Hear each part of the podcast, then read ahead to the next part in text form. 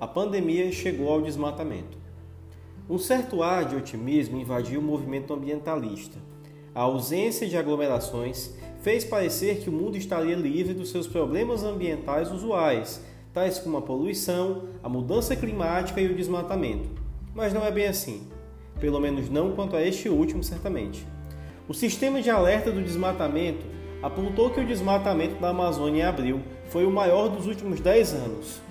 Com 529 quilômetros quadrados de floresta derrubada, o aumento foi de 171% maior em relação ao ano passado. A ausência de fiscalização é apontada como uma das causas desse aumento expressivo.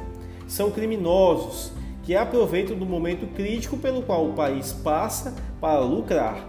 As comunidades indígenas também vivem uma situação de vulnerabilidade. Estão entre as populações mais vulneráveis à Covid-19.